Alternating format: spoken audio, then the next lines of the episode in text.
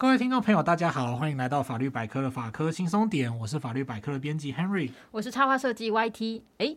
呃，不知道听众朋友知不知道有个东西叫做面包车？嗯嗯，Henry 有听过吗？哦，知道啊，知道。好好好，我现在真的是非常非常的少见。它因为顾名思义就是开着到处跑，然后卖面包的车子，所以叫面包车。对对对。对，那它通常就是箱型车，然后后车厢它掀开来，你打开来就是有一层一层满满的面包。嗯嗯。哦，那个车厢，因为我小时候常常会出现。对。然后车厢掀开来的时候，那个整个就是哇，扑鼻而来的面包香。因为我小时候印象中那些面包常常刚出炉而已啊，然后就也都没有包袋子，放在那个一层一层的层架上面。然后你就听到广播会喊是什么？芋头面包、面什么草莓面包、甜甜圈，哇，真的、哦、那种电子，哎、欸，对对对对对，录音的那样子，然后可能卖的是个阿伯啦之类的，对，对，就会放那个女生的那种电子录音的声音，对，然后我就赶快跑过去，就跑出家门去买，然后选一选啊，老板会把我要的那些，然后再装进袋子里面，嗯、因为我父母的朋友里面就有一个叔叔，他以前就是很会做面包，然后他就有开这种面包车，哦，对，我想说，因为我已经大概可能有二十年以上没有看过那面包车了。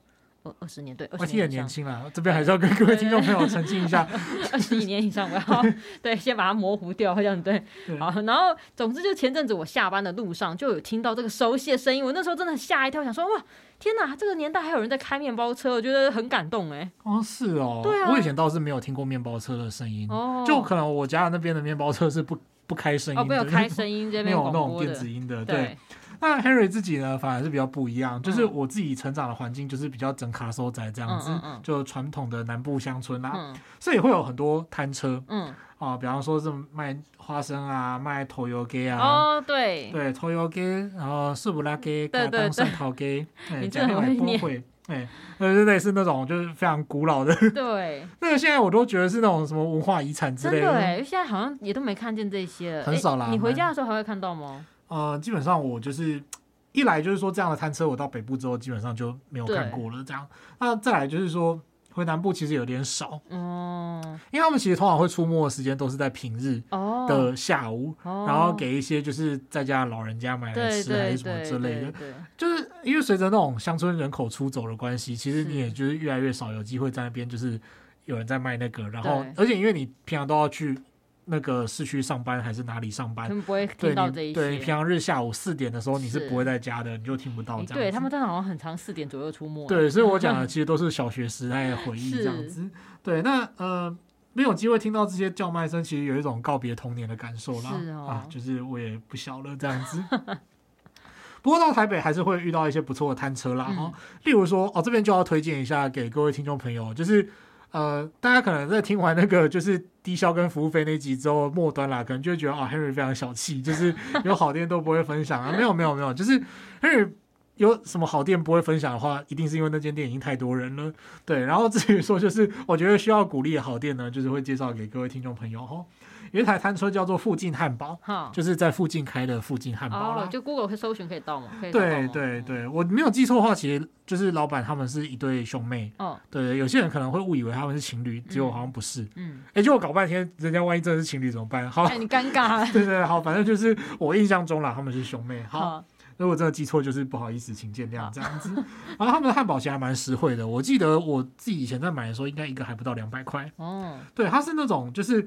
很棒，就是非常好吃的美式汉堡。嗯，对，然后料多实在，而且它的起司啊，就是会煎到就是旁边是脆的，哦，然后再叠上去就是半软半脆的那种状态。哦、对，然后就是那种 crispy 的感觉，这样子你咬下去就会咔咔咔的那种感觉。哇对，各位听众朋友，如果住在双北的话，然后你蛮诚挚的去。推荐您去搜寻一下 Facebook 的粉砖，然后找到附近汉堡之后，来看看他们就是什么时候在哪里有这样子。哦、它的味道真的是不会输给在店面吃的美式汉堡，嗯嗯、对，而且价格就很实惠。嗯、呃，如果就是我记得好像没有特别卖饮料啦，嗯、就是你可以买大杯的手摇杯还是什么之类的，嗯、然后去买一个来配着吃的话是非常过瘾。嗯，好，我听你这样讲，我已经把它加进我的待吃清单了。对对对，我记得在 YT 的。现在的住处附近应该是有才对。好，好，那言归正传呢，就是我们今天要来聊的是关于这个摊车的法律问题哈，嗯、就是包括说那种移动式摊车等等的这种法律问题啊，例如说摆摊许可啊、设置地点啊、车辆改装等等。不晓得大家就是吃 还是你就觉得说哦，吃的很好就好了，不用管这些问题哈。嗯、不过我们今天就是还稍微聊聊一下。那附带一提，我们今天的标题哈，摊车营业中就是仿那个嘛，就是有个节目是不是？节目叫做来吧营业中这样子啊。不过在这里，Henry Henry 还是要再次澄清，就是 Henry 都没有在看。对，就是 Henry 常常就是会取取一些很特别的那个，就是取一些梗还是什么的，嗯、然后那其实都自己没看过，就是有点不好意思这样。好好，总之是我觉得今天会聊到这个呢，是因为我想到，就是我之前在前一份工作的时候啊，我公司附近就是真的完全没有任何一间饮料店哦，我们大家夏天都超爱喝饮料的，嗯，然后就是热个半死，我跟同事我们就在讨论说，哎、欸。要不要干脆把在楼下摆一个那个手摇摊，然后我们还旁边可以卖个红豆饼，因为反正我们大家都做设计的嘛，就我们还可以自己做菜单设计，然后可以设计个 logo 之类的。哎、欸，这边我还是要吐槽一下，欸、那本体其实应该是红豆饼跟手摇饮吧？啊，你们那个东西如果做的不好的话，设计这菜单设计很好，有什么用？对啊，对，但是我就想说，哎、欸，好像可以搞一个这个东西在楼下，因为反正附近都没有竞争对手啊。哦，好了好了。哎、欸，我跟你讲，有时候没有竞争对手，大家也就没得挑就，就就算了。好，好了，是这样可以啊，就跟我们现在公司附近就只有那间早。餐店，它就是唯一的霸主一样，哦、是是，也是真的。有时候它就垄断那个区域的市场。对，就是其实 even 它的饭团很难吃，我还是看到有人在买啊。这真的是 Henry 个人的。刚刚讲那老板娘有在听哦，个人的那个。对。好，那就是想说，哎、欸，这个摆摊是不是需要申请许可证啊？关于这个问题哈，我们就要先讲到这个摊商啊，嗯、就所谓摊贩啦，嗯、就是规范的一些前生今世哈。嗯、我们先要讲了一个听名字就很有年代感的东西，这个东西叫做《台湾省摊贩管理规则》。各位光听到台湾省就已经、嗯、对，那当然这个东西就是已经被废除了啦，嗯、这个毋庸置疑哈。它是以前经济部为了去管理摊贩而定定的规则，那现在一来就是没有省，然后二来这个规定就是废除嘛，不敷使用。所以目前其实是回到所谓的地方制度法，地方制度法有授权，说是说这种各地方政府，你可以定定自己的规则来管理摊贩，那确实由地方来去控管的话，会比较有符合整个管理的效益这样子。那我们就可以上网去看一下相关的规定哦。我们今天主要在讲的就是会呃以六度的规定为主啦。不过我猜想就是大概都大部分都一样，因为其实六度的规定本身也倒没有差很多，没有差很多。那六度以外想要用探车创业的听众朋友呢，也可以上网搜寻看看哈。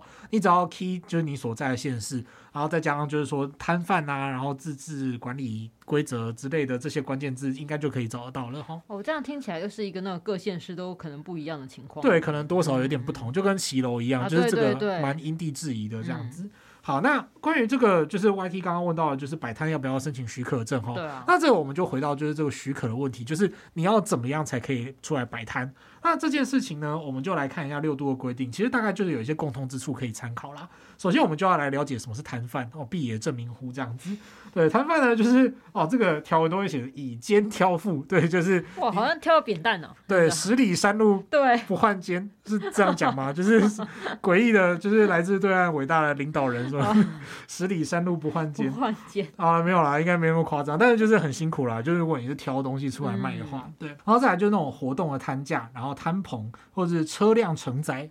然后在户外设摊贩售物品的人，嗯、哦，所以说大家可以知道，就是说，不管你用什么样的方式，你简单来说就是没有一个固定的可以遮风避雨的店面，嗯，啊，你没有设置在不动产里面的话，这种情况就可能会被认为是叫设摊这样子。嗯、好，那。它原则上呢，就是现在各县市的管理趋势啦，都会是说以集中摊贩为主，也就是说地方政府它会规划市场或者是集中摊贩区，它会划定一些你在哪里可以摆摊，那当然它也会划定就是哪里不可以摆摊。哦，哪里不可以摆摊的话，比方说像是某些地方它就是观光名胜，周边两百公尺之内是不能摆摊的，哦对，你要走出两百公尺以外才可以摆摊这样子。所以呃，大家就可以稍微就是回忆一下，就是说。啊，例如说，Henry 前阵子刚去板桥林家花园那一带，嗯嗯。欸，那林家花园那一带，你就会发现说，它离那个板桥市场会有一点距离，嗯，然后在那周边就是比较干净的，就是没有什么摊贩这样子，哦，对，它可能就会符合这样子，就是新北的那个它的规定，对，它的规定这样子，就是说摆摊的地方要离那个观光名胜还是哪里，就是要离一段距离这样，好，哦，好，那也就是说呢，或者是。包括说地方政府规划之外，也有可能是私人想要去申请设置。嗯、哦，你私人你想要规划一个呃，比方说你要规划一个商城外面的市集，那你这个市集呢，你就要去申请设置，然后由地方政府许可之后，你就可以划设这个摊贩集中区这样子。嗯、那所以其实真正要许可的是这个。设置摊贩集中区这件事情哦，oh. 对，就是你要有一个摊贩集中区的会员大会、嗯、哦，比方说就是某某夜市的这个会员大会，嗯、然后你要把这个摊贩的名册，然后营运计划书，然后建筑物所有权人同意书，嗯、那相关的文件你都可以在这个呃，就是各地方政府的这个规规则里面找到。那找到这些规则之后，你就是要筹备这些文件，然后向地方政府来申请啊。也就是说，摊贩呢，他就可以分成，就是不管你是就是在那边做行动餐车啊、流动摊贩之类的，哦，就是它可以分成那种就是。固定的，因为它我们后面会讲到啦，就是前面先稍微破梗一下，就是你在申请的时候，你其实要把这个摊贩的名册也列上去。嗯，就是你是这个会员大会设立的这个摊贩集中区以下的摊商这样子，嗯，那就是相对来讲，就是你有固定嘛，你有出现在那个名册里面。对。那再来另外一种呢，则是说，哎，你就是独行侠，自己没有加入这个呃摊贩集中区的状况，你就是一个呃。游牧民族的概念吗？嗯、对，那这个时候这种游牧民族的情况可能就会比较麻烦哦，哦。因为其实如果你就像说你在那个市场里面，你看到一堆人在摆摊，然后人家都是有经过这个会员大会，然后造册啊，然后去怎样怎样，会缴什么会费之类的。对对对，就是大家彼此之间会好来好去的那种。然后你就突然说看见缝插针，就是哎，今天这个摊贩请假，那我就来偷偷给他摆一下。哎，这样子的话呢？呃，就是可能会有点困难，因为你可能他会被其他摊贩干掉嘛，就是说，哎、欸，你是谁？怎么会突然跑来这里之类的？对，那或者是说呢，这种游牧民族的状况，就是你可能会遇到说，你在外面摆摊的话，你可能就会受限于摆摊的地点，嗯、哦，你可能就是说，呃，法定的画设的地点就是没有地方给你摆，然后你可以摆摊的地方，其实通常都是呃。各地方政府划定就是不能够摆摊的地方，那这个时候就有可能会被警警察驱赶之类的。哦，所以说就是这个情况，这种行动流动的摊贩呢，它其实就会比较麻烦一点哦。嗯，哎，这样听起来，就像刚刚问你有没有那个许可证的问题啊？这样说起来，这个许可证应该是呃，比方说是可能市级的主办方啊，或是某某夜市自治会这种的，这样如果他们才会需要这个许可证。那如果今天我是摊贩的话，我就是。他们有许可证，然后我申请加入他的集中区才能摆摊。对，就是你加入这样子、嗯、哦，因为各地方政府的规定其实有提到说，如果你是，尤其如果你是做饮食的，对哦，他通常就会要求说你一定要出现在那个名册上面这样子。嗯、那我们刚刚讲的是固定式的，对，固定式的它通常会有一个效期，嗯，它有一个效期可能是说，比方说三年，嗯，啊，那三年之后你就要重新再再申请，对，再申请再展延一次这样子。那再来呢，就是说它的名册是要去更新的，嗯嗯，名册需要去更新，可能有哪些摊位会换人啊之类的。对，那偶尔会有那种就是各地方政府，比方说他们要临时办一个活动，那种临时性的大会，那那种临时性的大会呢，就是呃，你去摆摊，他可能就会说，他就会。提供一个计划，然后你是摊商的话呢，你就可以去申请。嗯，然后通常都要抽啦，因为通常都是、嗯、太多人想要去摆了，僧多粥少这样子。我就想到那个新北市的那个椰蛋城哦，新北耶诞城吗？哎，对，好像说每次那个名额都抢破头的样子。哦，不过那个新北人当地不是多 是啊，是啊，对，是啊，很多都要去看那个圣诞竹笋 呀。然后 Henry 去过两次，那真的是永生难忘的体验。人很多，我不知道大家有没有听出那个 Henry 到底在讲什么意思，就。是，是好，那就先到这一场。只可意会，对对对，大家知道意思就好了。好，因为我想到说，我那小时候啊，就我们家公园去玩完以后，我都会去旁边那个摊贩有卖那个一支五元的那个煮的藕链，哎对，然后奢侈一点再买一份炸藕链来吃哦。真的是美味的回忆啊！嗯、虽然印象我常常会在公园看到那种禁止设摊的标语啊，嗯、就想说，哎，现在想起来会不会呢？其实可能都会被赶之类的。哦，不排除了这个可能。对，也就是说，像这样子只有一个摊位，它不是在集中区的话，它可以设摊吗？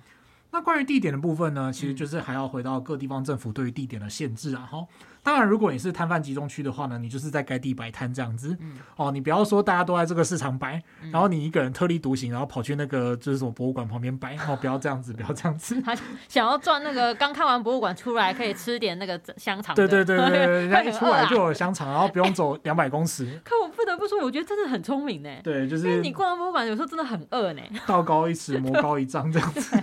对，或者应该说。就是戏法人人会变，各有巧妙不同。就大家都抓住大家的那个胃的，会去想那些。对，对，那也许大家可以，听众朋友可能可以渐渐发现啦，就是如果你是一个摊商爱好者的话，嗯、就是你看到那种摊贩，他其实如今应该是逐渐就是比较少会独立存在。嗯、你大部分都是在一个风景区，然后你会看到一些摊贩。对。啊，或者在某些老街，你会看到一些摊贩。嗯。那就会集中在一起管理啊，就是或者是其他的市场啊、嗯、夜市等等的。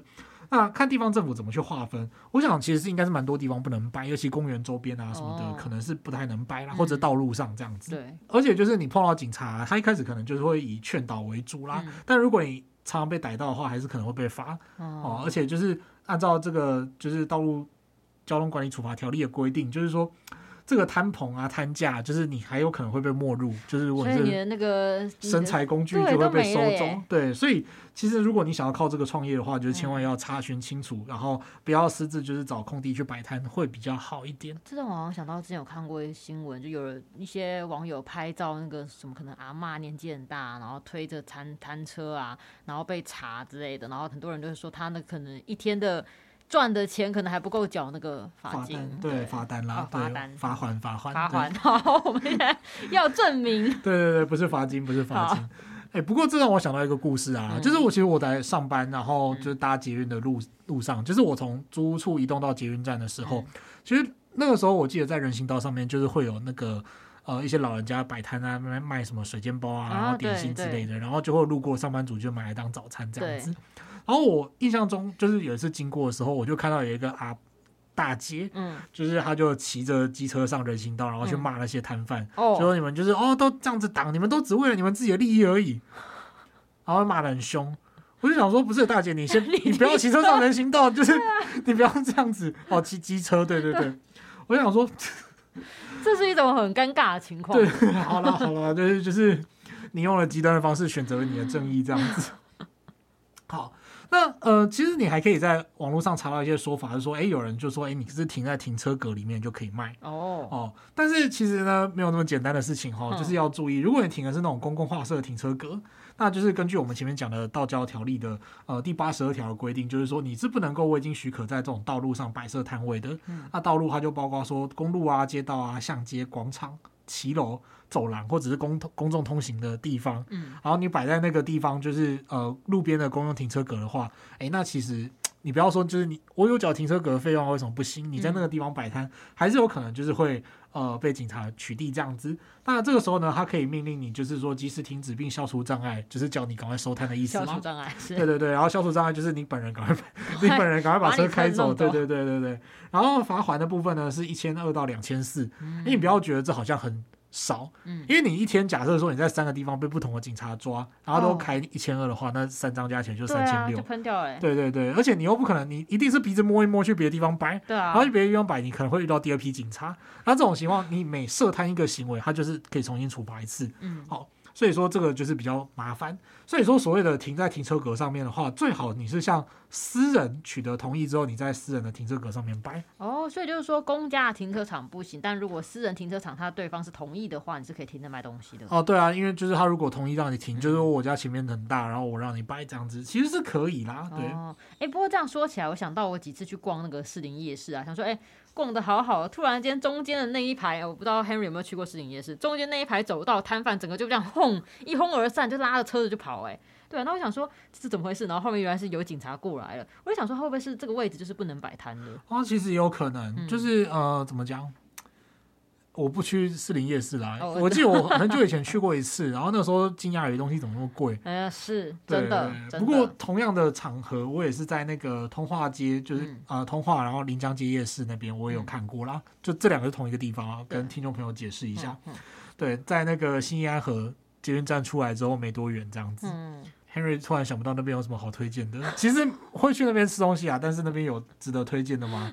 还不错啦，这还不错，但是突然 想不起来。没有，我觉得有时候逛夜市是逛一个氛围。对对对，没有，但是氛围啊。对，因为我接下来要讲的就是说，我去那边印象最深的就是那边的摊车常常在乾坤大挪移。哦。那而且那很恐怖，就是他在推的时候，你就是要闪这样子，让他撞过来了。对对对。他现在就是要赶快闪警察。对对，也是有可能，也是有可能，他们要常常挪位置。对。哎，那如果今天我在家门口前面摆，那家门口前面的地是我的，我可以摆摊吧？诶、欸，是可以摆，但是事情没有那么单纯。就是你在自己家门口摆摊的话，你也要注意很多事情。哦，对，那呃，所以就没有那么简单嘛。第一个呢，对，就是 呃，法律是无所不在的哈。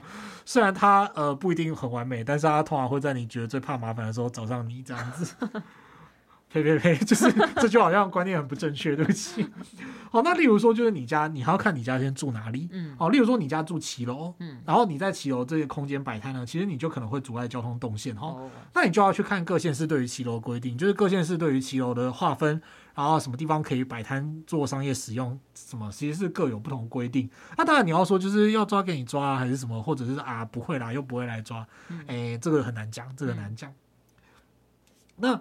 呃，就是你如果是在呃骑楼摆摊的话，这个其实我们记得在呃第四季小聊一下第二十三集，就是中秋烤肉那一集，其实也有讨论过哈啊。例如你在那边烤肉啊，你可能就会涉及到就是违反道教条例的规范啊，或者是说呢，你即使在那边摆摊哦，就是道教条例的话，当然就是会罚你钱啦，嗯、就是说你阻阻碍交通这样子。嗯、那另外一方面呢，就是你即使是自己做吃的，然后呢，就一家烤肉万家香嘛，哎，其实不是，你隔壁邻居会很痛恨你哦，就是。他不用特别去忍受你家的味道，这样子，他就可以，比方说可以去上法院啊之类的。哦，曾经就有，例如说那个豆浆店，他就是真的曾经被限制说几点到几点不能够备料营业，哦，因为他原本好像就是在清晨的时候起来煮豆浆，嗯，然后那个噪音跟那个味道就是让隔壁邻居很受不了，你每天都闻到一股豆味。也是啊，对。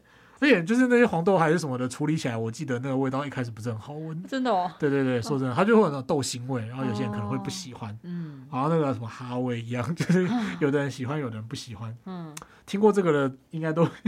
那有点早期的那个。对对对，早期的梗这样子。那再来呢，就是如果你要用自家店面做生意的话，其实你当然也是要遵守相关的法规，你要缴营业税，很重要哈。这个按照我们的所谓的呃加值型及非加值型营业税法。好，这个太长了，我们几家简称营业税法这样子。那呃，就是营业税法里面其实有规定哦，这种流动摊贩就是那种什么兼挑副贩，就是 用挑的这样子。嗯、然后在叫卖的话，这种摊贩是不需要缴营业税。哦。可是如果你有固定的，嗯。营业场所的话，你就要办理营业登记，然后要交营业税。嗯，好，那当然这个营业登记它的目的是在缴税嘛，嗯、所以说就是跟我们前面提到的，就是那个摊贩集中许可是完全不一样的东西哦，嗯嗯嗯，这个大家可以注意一下。好，简单来讲就是。呃，你在哪里设置？你在哪里可以摆摊？这是一个问题。嗯、然后另外一个问题就是，你要出来摆摊，江湖走跳，你一定要来缴税，这是另外一个问题，嗯、会不太一样。但是如果你想要做生意的话，你就是要注意这么多事情。所以你说那个营业登记的话，它是要就是比如说有固定的位置的才需要去做这个营业登记。哎，对，没有错。这个目前在法律上，它就是有说，哎。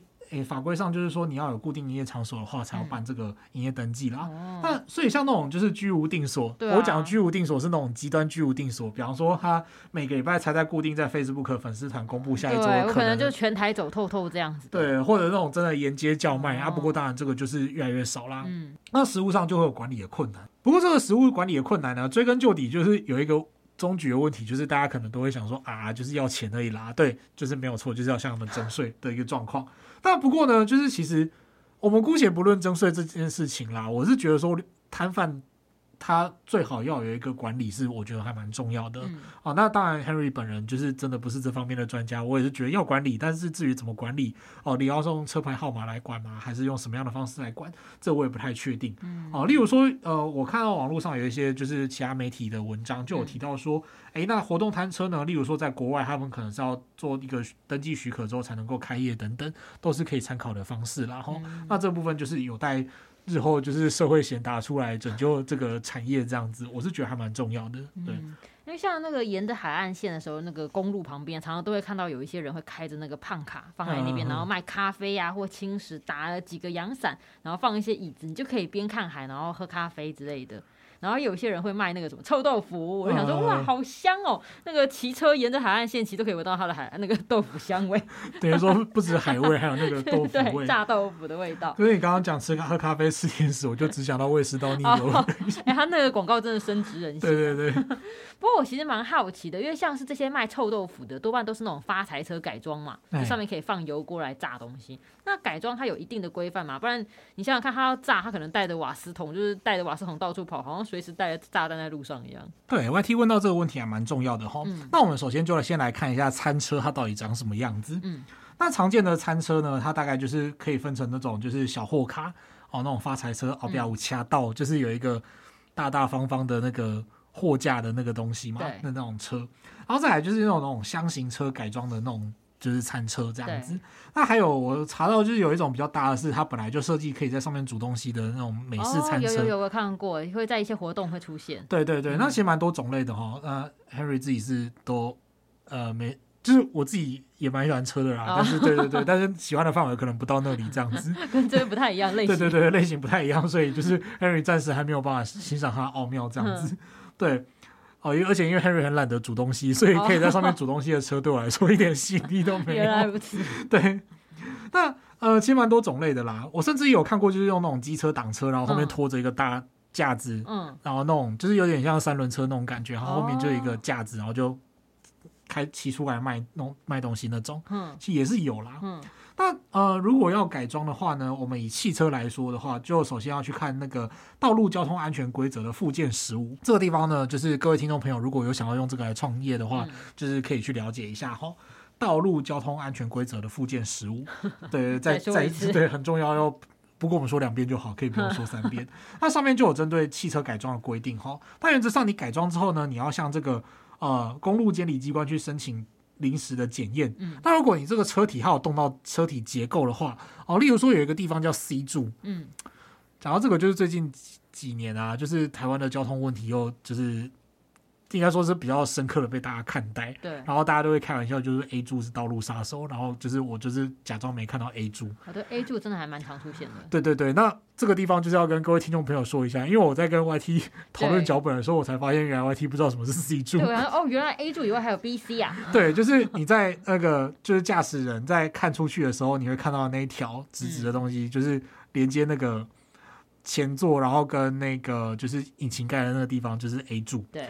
然后呢，在后面就是前座乘客跟后座乘客之间的那一条就是 B 柱，对。然后再往后那个就是车身跟那个后车厢连接的那个地方，它就叫 C 柱。我真的原来以为这世界上只有 A 柱，没有 B 跟 C 同学之类的。没关系，就是其实就是有 A 就有 B 这样子，不然你就是说一号，然后如果就没有二号了，那你就会觉得说不会啊。所以很多电影也是会出什么，就是预计这是第一集，但就发现拍不出第二集之类的。哦，也。是有可能啦，对对对对对，然后空军一号，然后你就会好奇有没有空军二号之类的，这不太一样吧？对，好，anyway，不过就总之是 C 柱，就是因为要改装摊车的话，它有时候可能就会动到一些 C 柱的结构，因为它要让那个东西，比方说可以掀盖，然后让你比较好烹调，然后做生意之类的，那可能就会去动到 C 柱。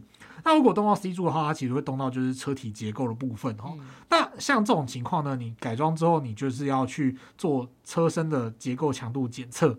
那你要通过这些检验合格之后，再办理车辆的变更登记之后，才可以合法上路。哦，也就是说，如果想要改装变成餐车，真的要好好留意刚刚讲的那叫什么《道路交通安全规则》的附件十五啊。对，你要看那个附件十五，去看说你动到什么样的程度，你会需要去检查这样。真的，因为真的是要改完以后，你要先确认就是真的没有问题，才能合法又安全的上路啦。对，啊、对，因为像是说你就是像那里面你就有提到嘛，就是附件十五里面有提到，嗯、就是说你改车身，然后你改引擎。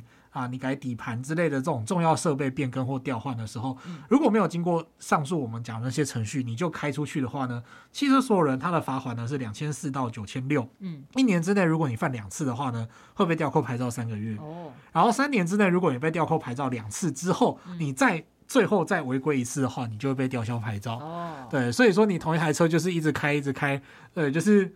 呃，怎么讲？开单一直爽，然后一直开单一直爽，你就是会被开到最后，累积起来，对，你的牌照就被吊销这样子。嗯，对，千万不要拿你的营业额跟那个就是 拼了利润来开玩笑这样子。对。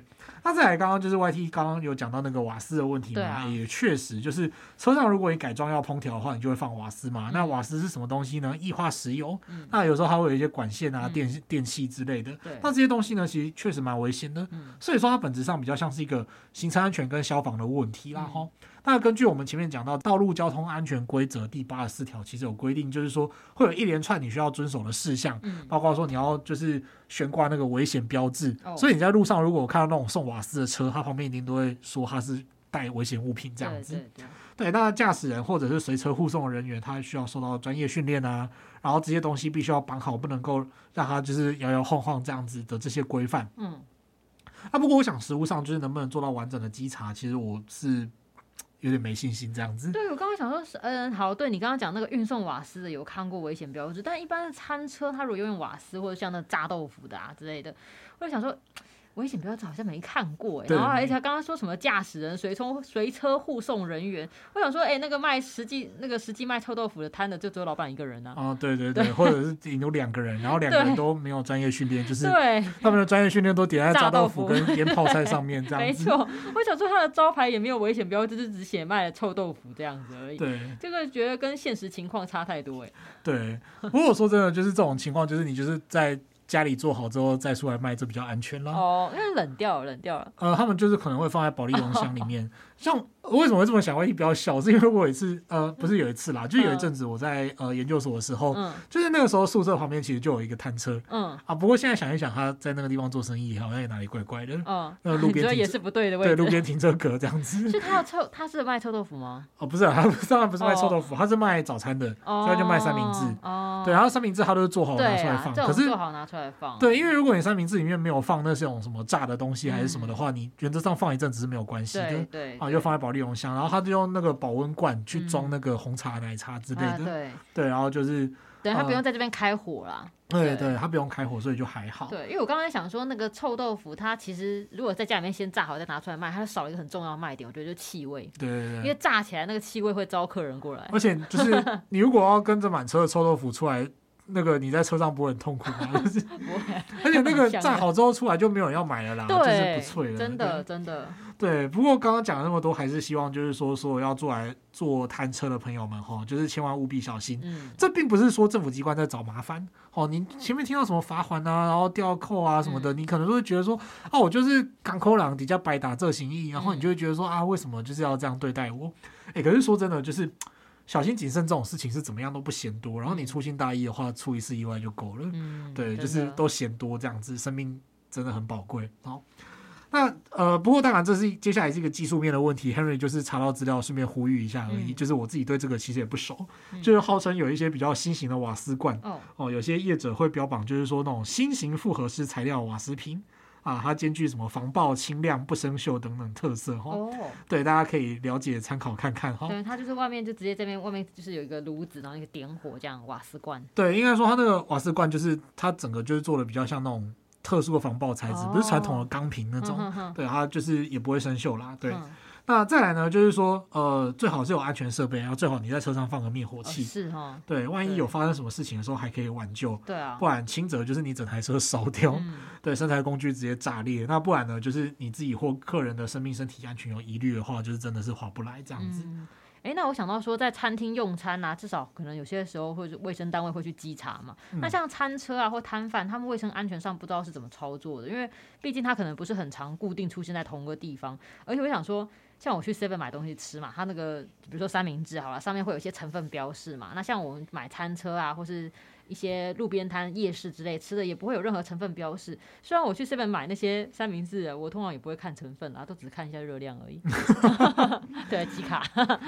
呃，刚刚 YT 问到就是关于卫生的问题跟食安的食安问题嘛，那其实就是集中管理的好处。嗯。哦、呃，第一个就是说设置摊贩集中区的时候，它就是呃，像我们前面讲的，你要有一个计划书嘛。嗯、那这个计划书也包括就是说环境维护计划，哦、呃，例如说空气污染的防治啊，然后环境卫生的维护啊，然后跟废弃物的回收清理等等等。哦、呃，那关于这些呢，就是你可以看到说，哎，例如在夜市里面，就是。你就会看到他们设置垃圾桶的情况变得比较普遍。哦，对，对，对，以前有些夜市，你就是从头逛到尾，其实是没有放垃圾桶给你。嗯，对，然后你有的就是乱丢，不然就是丢在店家，比方说那种榨甘蔗汁，然后他们丢在甘蔗皮那边，又偷偷丢在甘蔗皮 那边，就是卑鄙，非常对对，非常卑鄙的客人这样子。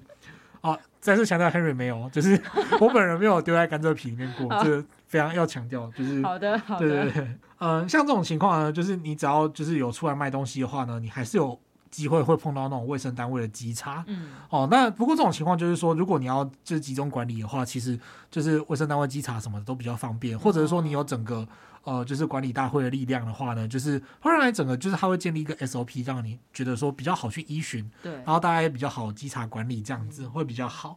那就是往摊贩比较集中的画社区，它跟那种游离摊贩比起来，它可能相对来讲就比较放心一点啦。哦，是哈，对。那至于说刚刚 YT 提到，就是关于什么成分啊、营养啊，甚至产地标示的问题啊，对，这个可以去看所谓的散装食品标示规定。嗯，哦，那这个就是应该我没有记错的话，是食药署的相关的规则这样子吼。嗯那它里面就其实有规定到说，如果你是具有公司登记或商业登记的话，你贩售的散装食品呢，它依规定就是要做散装的食品标示，它标示品名啊、原产地等等的。所以说在 Seven 里面，你看到会有很多营养标示的东西哦，那是当然的。哦，它就是大公司，然后做出来的生鲜食品，它就是都会做这个标示这样子，让消费者也买的比较安心。嗯，啊，当然你看到上面的化学名词安不安心的是就随便了，对对对对，那没有 没有，都当作这样看过去而已。对，不过 Henry 在这边也要讲一些很残忍的话，就是我有看过，就是有一些人会觉得说，你看那个传统的东西的产品标示，它都很干净，比方说什么凤梨，然后什么椰子油，然后什么面粉之类的，它的标示很单纯，不会像就是你去买便利商店，你就会看到一堆化学物品这样子，然后很多人就会说啊，还是买这种东西最安心。啊，其实没有，他只是没有列的那么详细而已。Oh. 就是事实上，你要不要，你你有没有办法在一些传统的店家里面找到那些成分？我跟你讲，一定有，那只是他没有标示而已。就法规可能没有要求他要标示成那样子，oh. 然后就标示一些比较大部分解的东西给你看。对，那不代表说它一定比较干净，就是这其实还蛮残忍的这样子。对对对。那，标示的越多，你知道的越多，那其实反而是越好这样子。越接近真相，反而会知道说啊，真相虽然说看起来很痛苦，但是 其实还是好的。你说至少让你知道你吃了什么东西下去。对对对对，莫名其妙的一个人情义理的抒发这样子。那如果是那种呃，就是如果你是去公司登记或商业登记，但是你卖的是现场烘焙调理的东西的话，你其实不用特别去呃标示这样子。所以像麦当劳，你看到的就它标示热量。但你看到那个薯条，你也不会去研究说那个薯条上面的东西是怎样怎样，嗯，它的什么呃品品名原产地原产地之类的，至少你不会特别去看吗？嗯，对。那再来，一般常见的摊商呢，他可能就是不会具有公司登记或者商业登记的话，他去贩卖散装食品的规定就会比较宽松。嗯，它主要呢就是说，如果你是贩卖生鲜、冷藏、冷冻、脱水、干燥这些状态的哦，后面会有一长串东西哈，就是花生，然后豆类、香菇。茶叶、红枣、枸杞。哦、呃，这个 Henry 自己这就是食安的呃食品相关的大外行，我真的不知道为什么要这样分这样子。然后还有就是鸡、猪、牛、羊之类的肉类，你必须要标示原产地。嗯，好。但是像其他的熟食或饼干饮料，比方说你去摊商买一块葱油饼哦、呃、之类的，这个没有特别需要做食品标示。所以像如果今天弄个摊车，然后卖蛋糕啊、汉堡就不用了。对，不用。你只要不是上面的东西。但如果你卖的是比方说什么生鲜的花生哦，或者是出来卖那个什么，对，就是。出来卖香菇、冷冻肉之类的，对对对，或者是出来就是挑那个生鲜肉类，就是一车，然后就是在车上卖行动肉摊。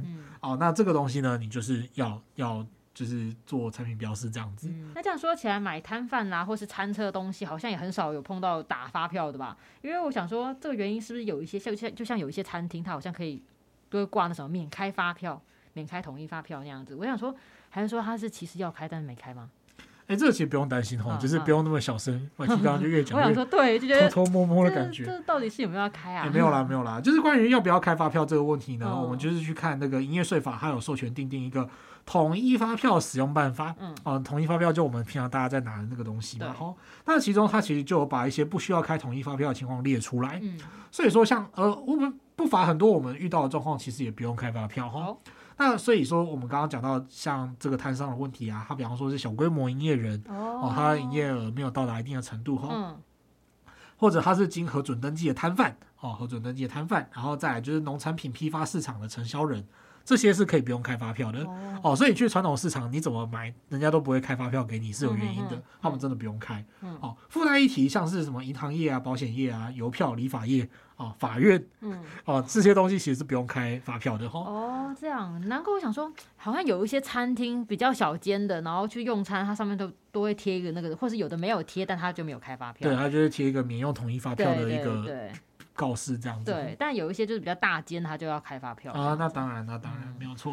哦、好的，那我们今天哇也是聊了很多问题哈，嗯、我们就来跟各位听众朋友复习一下啊。就是第一个关于摊车的部分呢，就是摊车或者是摊贩，他在呃法律的许可上面是有一些呃规定的哈，你要去看各地方的自治条例。嗯，那再来呢，就是说在这其中，它会涉及到你要出来摆摊这件事情，它就会牵涉到就是摆摊的地点啊，然后跟这个。摆摊的一些等于说车辆改装等等的问题，那这些呢，其实也都是有相关的法律法律依据可以参考哈。所以大家如果就是真的想要出来摆摊赚钱的话，人在江湖走跳真的是要很小心，所以你就是要把这些规定查清楚。那再来呢，就是说，哎，就是当然他们本身就是集管的话比较方便啦，集中管理的话，他们在食品安全啊，或者是。呃，整个经营规划上面通常也会比较好。那最后呢，则是说他们是真的还不用开发票这样子。好，那以上是我们今天的内容。结果今天好像只有调出你一个口袋名单哦。哦，对，真的。附近汉堡是叫这名字吗？对，是叫附近汉堡。哦，我就想到说，我有个。做设计的朋友，他一直很想要经营那个红豆饼摊位啊，然后后来他真的也是存了薪水，然后在市场开了一个小摊贩。哦，对，然后我也有听过，就是朋友的朋友跑去做那什么单车咖啡，嗯、他就推着那改装的单车，一刚刚是改装小那种小货卡，他是改装单车，然后卖那种手冲咖啡。那他这样一天卖几杯啊？嗯，我也不知道，他是在观光区域，然后附近这样绕来绕去，就推着他的单车。哦、对，我觉得可能就是有些摊贩啊，或是餐车卖的，可能它不只是一种生意，就是也是一种爱吗？哦，对啊，就是他有时候他可能就是身怀绝技，对，然后想要就是那个，他就是可能想要做这件事情，他做了这个手冲咖啡，然后有人上门喝了，然后跟他聊天之类的。对，但无奈就是你要找店面还是什么都比较困难，所以就愿意自己出来创业这样子，嗯、还蛮重要的。不过当然也是说从制度面的角度，然后当然更希望就是说有很多的辅导转型啊，或者是政策上面的一些。